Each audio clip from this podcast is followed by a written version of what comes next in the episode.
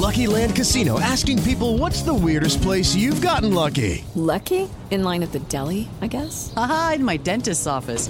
More than once, actually. Do I have to say? Yes, you do. In the car before my kids' PTA meeting. Really? Yes. Excuse me, what's the weirdest place you've gotten lucky? I never win and tell. Well, there you have it. You can get lucky anywhere playing at LuckyLandSlots.com. Play for free right now. Are you feeling lucky? No purchase necessary. Void where prohibited by law. 18 plus. Terms and conditions apply. See website for details. Así sucede con Carlos Martín Huerta Macías. En este podcast recibirás la información más relevante.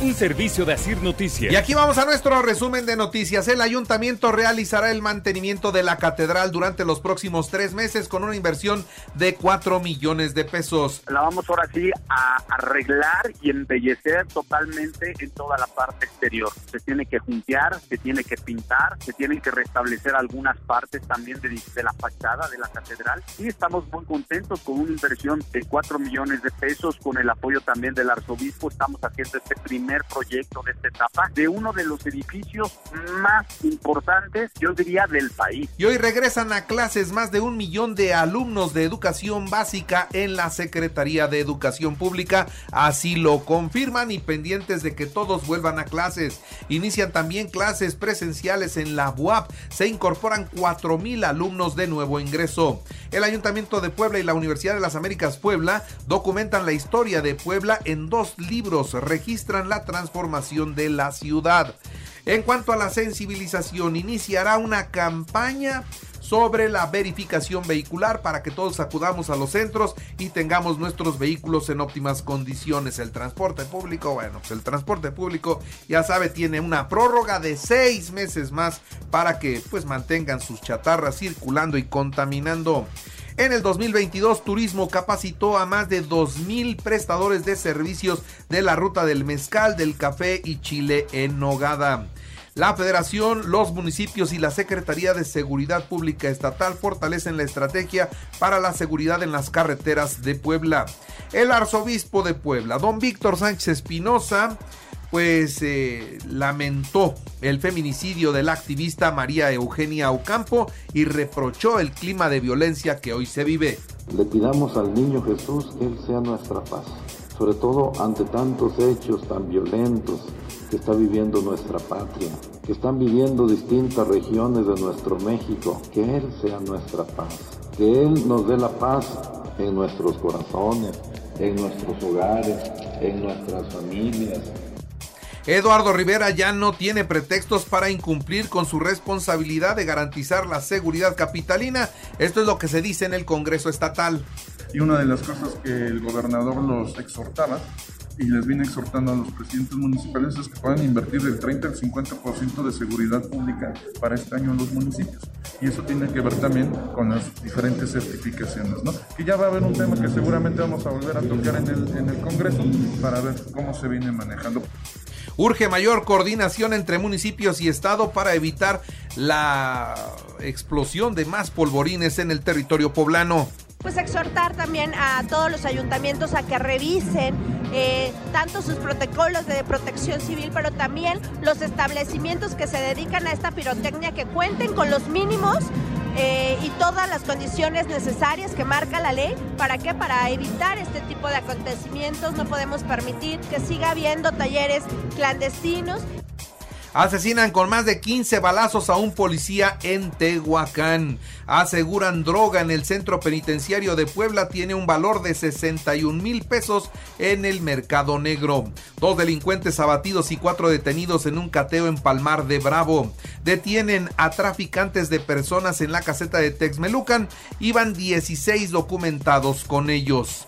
Por otra parte, el sistema DIF estatal llevó alegría el Día de Reyes a la Casa de la Niñez en Tehuacán.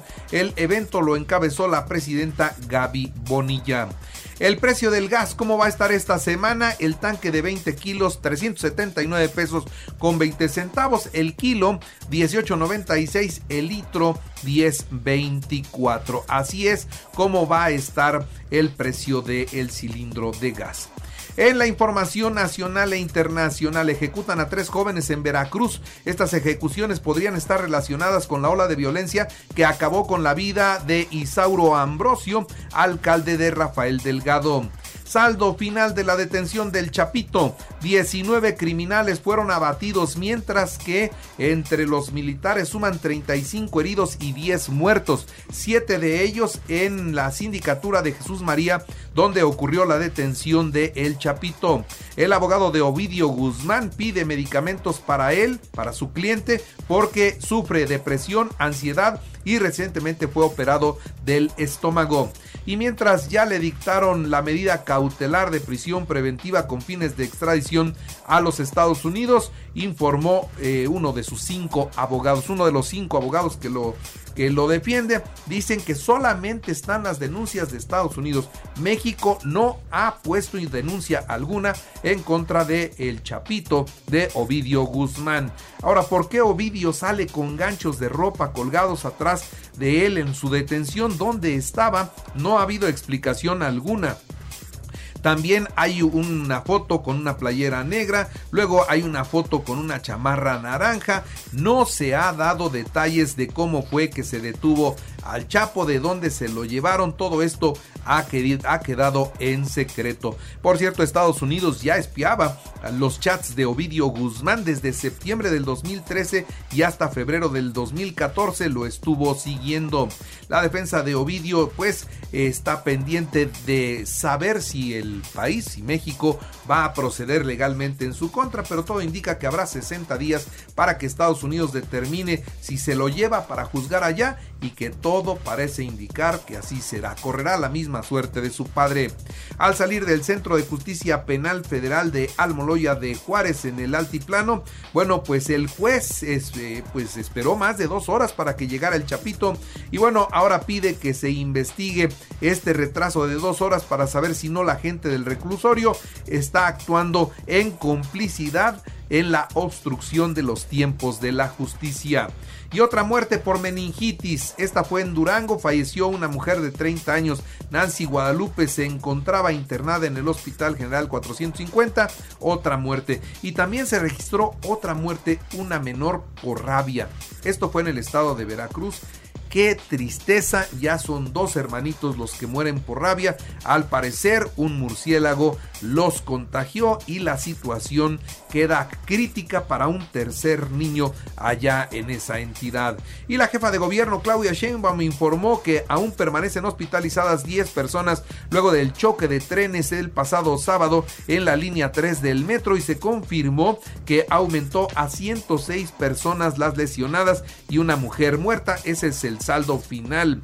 Nombraron ya al nuevo subdirector de operaciones del Metro Capitalino, Francisco Echevarri Hernández. Él asume esta responsabilidad. Claudia Sheinbaum reconoció la falta de mantenimiento de la línea 3 del metro, pero dicen tocaría a la próxima administración resolver estos mantenimientos. A esta ya no le daría tiempo. La esposa del presidente de los Estados Unidos, Joe Biden, llegó por la tarde al aeropuerto internacional de la Ciudad de México. Ahí aterrizó la esposa y de ahí se fue a la Basílica de Guadalupe, después al hotel donde más noches se encontraría con su marido. Incrementan la seguridad en las inmediaciones del Aeropuerto Internacional Felipe Ángeles por la llegada del presidente de los Estados Unidos anoche. Él aterrizó allá, venían en aviones separados. El mandatario de Estados Unidos llegó a bordo del Air Force One aterrizó en la noche. Ahí fue recibido al pie de la escalinata por el presidente de México. Posteriormente se subieron los dos a la bestia y en la bestia se fueron al hotel del presidente de los Estados Unidos. La agenda para hoy, bueno, iniciará la cumbre de líderes de América del Norte. Estará en Palacio Nacional a las 4 de la tarde con 15 minutos para la foto oficial. En punto de las 4 y media de la tarde, ahí vendrá también el saludo oficial. A las 16:45 horas será el saludo con el presidente de México y en punto de las 5 de la tarde Joe Biden tendrá la reunión bilateral con nuestro país. Se espera que concluya a las seis y media de la tarde. Después, estamos hablando de las 4 de la tarde con 35 minutos, va a llegar el primer ministro de Canadá, Justin Trudeau, en compañía de su esposa. Llegarán a Palacio Nacional para reunirse con Joe Biden y el mandatario mexicano. Y ya los tres juntos con sus esposas al cuarto para las 7 de la noche van a cenar una cena trilateral entre los mandatarios. El primer ministro de Canadá, Justin Trudeau, llegará hoy a las 2 de la tarde con 40 minutos también al aeropuerto Felipe Ángeles, en donde lo va a recibir también el presidente de México. Y miles de seguidores del expresidente de Brasil, Jair Bolsonaro, invadieron ayer domingo áreas del Congreso Nacional y del eh, Supremo Tribunal Federal en la capital de ese país, lo que llevó a Lula da Silva a tomar, eh, pues eh, condenó finalmente la toma de estas sedes del gobierno de Brasil, declaró la intervención federal en Brasilia y calificó a estas personas de vándalos. El Cata Domínguez, un jugador del Cruz Azul, organizó una fiesta infantil, una fiesta temática, pero no fue con motivos sanos, saludables, inocentes, no, era una narcofiesta. Eso es lo que organizó con su hijo. Imagínense, todos tenían que ir vestidos de chapo. Era una fiesta de narcos y a todos les dieron sus armas y a eso jugaban a matarse entre los niños. El Cata Domínguez podrá ser un buen jugador de fútbol, pero deja mucho que desear como persona y más aún como padre de familia. Ser una narcofiesta se educa con el ejemplo y vea usted nada más lo que fue capaz de hacer este bárbaro. En los deportes, Pumas 2-1 a Bravos de Juárez en el arranque del clausura 2023. Chivas 1-0 a Monterrey, Tigres 3-0 a Santos, San Luis 3-2 a Necaxa, Tijuana 1-1 con Cruz Azul, América 0-0 con Querétaro.